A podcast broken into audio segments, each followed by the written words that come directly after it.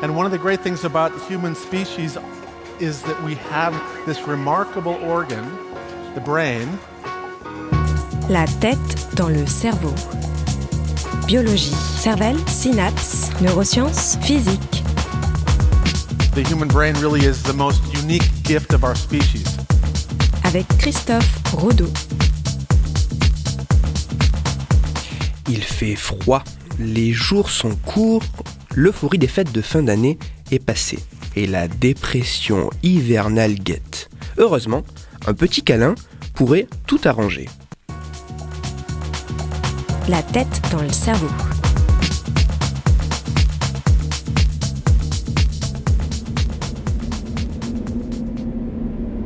Noël est passé depuis près d'un mois. Il fait froid, les jours ne sont pas très longs et la lumière du soleil est assez rare. Tous ces ingrédients participeraient au blues hivernal, cette dépression saisonnière. Loin d'être une situation inéluctable, des solutions sont proposées afin d'aider à sortir de cet état de torpeur passager. En partie pour lutter contre cet état morose, le 21 janvier est célébrée la journée internationale du câlin. Au cours de cette journée, prendre ses proches dans ses bras pour une franche accolade est vivement encouragé avec l'idée que ces moments de tendresse et de camaraderie pourraient réchauffer les corps, mais aussi les cœurs, éloignant le spectre de la dépression.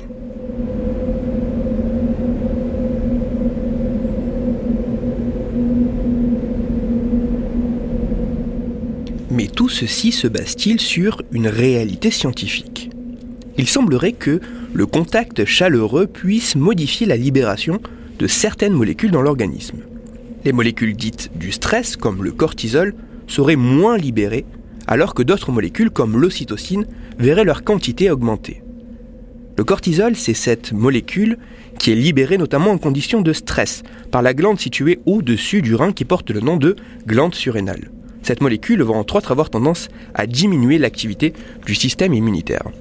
L'ocytocine, elle, est une molécule produite au niveau cérébral par une structure nommée l'hypothalamus.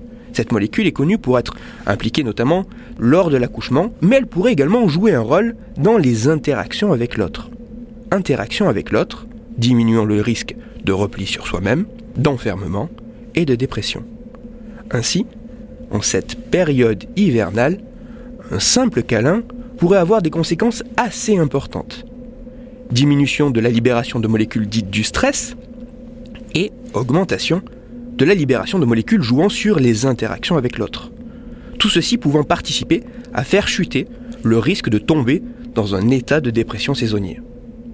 Que la journée internationale du câlin soit aujourd'hui ou un autre jour, n'hésitez pas à avoir cette petite marque d'attention bienveillante. Dans la chronique d'aujourd'hui, j'ai notamment parlé de l'ocytocine.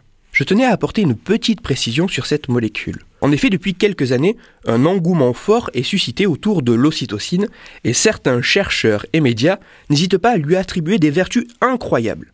Une petite recherche sur Internet permet de se rendre compte que l'ocytocine est au choix la molécule de l'attachement, la molécule de l'amour, la molécule de la générosité et j'en passe. Certes, certaines équipes de recherche ont montré que l'utilisation d'une bouffée d'ocytocine pouvait jouer sur la confiance, la générosité, la coopération, l'empathie. Mais d'autres études montrent également qu'elle peut participer à des comportements de favoritisme et d'égocentrisme. Vraisemblablement, l'ocytocine ne cache pas une molécule miracle. L'ocytocine pourrait participer à favoriser les interactions sociales sans que cela ne soit obligatoirement connoté positivement ou négativement. En somme, un petit câlin pourrait augmenter la libération d'ocytocine, favorisant les interactions sociales. Mais dire que cette molécule est celle du bonheur ou celle luttant contre la dépression est une simplification abusive qu'il faut s'abstenir de faire. En effet, il faudra vraisemblablement encore un certain nombre d'études et de réplications pour espérer arriver à cerner le rôle et les mécanismes d'action de l'ocytocine.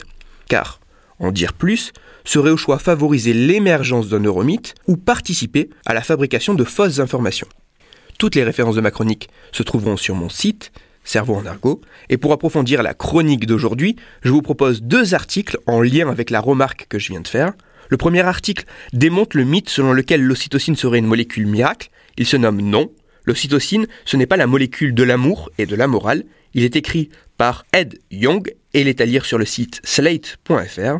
Le second article est un plaidoyer contre le manque de mise en contexte, la non-vérification de sources et la déformation de propos faites trop souvent par le grand public et les médias lorsqu'il s'agit d'une information scientifique. L'article se nomme Les fausses informations scientifiques sont des fake news comme les autres. Il est écrit par un collectif d'auteurs dont je suis signataire et il est à lire sur le site medium.com. Pour discuter science et cerveau, vous pouvez me retrouver sur Twitter, Christophe, du bas Rodo, RODO, et sur mon blog, Cerveau en argot. Je vous rappelle que si vous, auditeurs, vous avez des questions ou des sujets dont vous voudriez que je parle, n'hésitez pas à me le faire savoir directement sur mon compte Twitter et j'essaierai d'y répondre dans une future chronique. Christophe Rodeau. La tête dans le cerveau.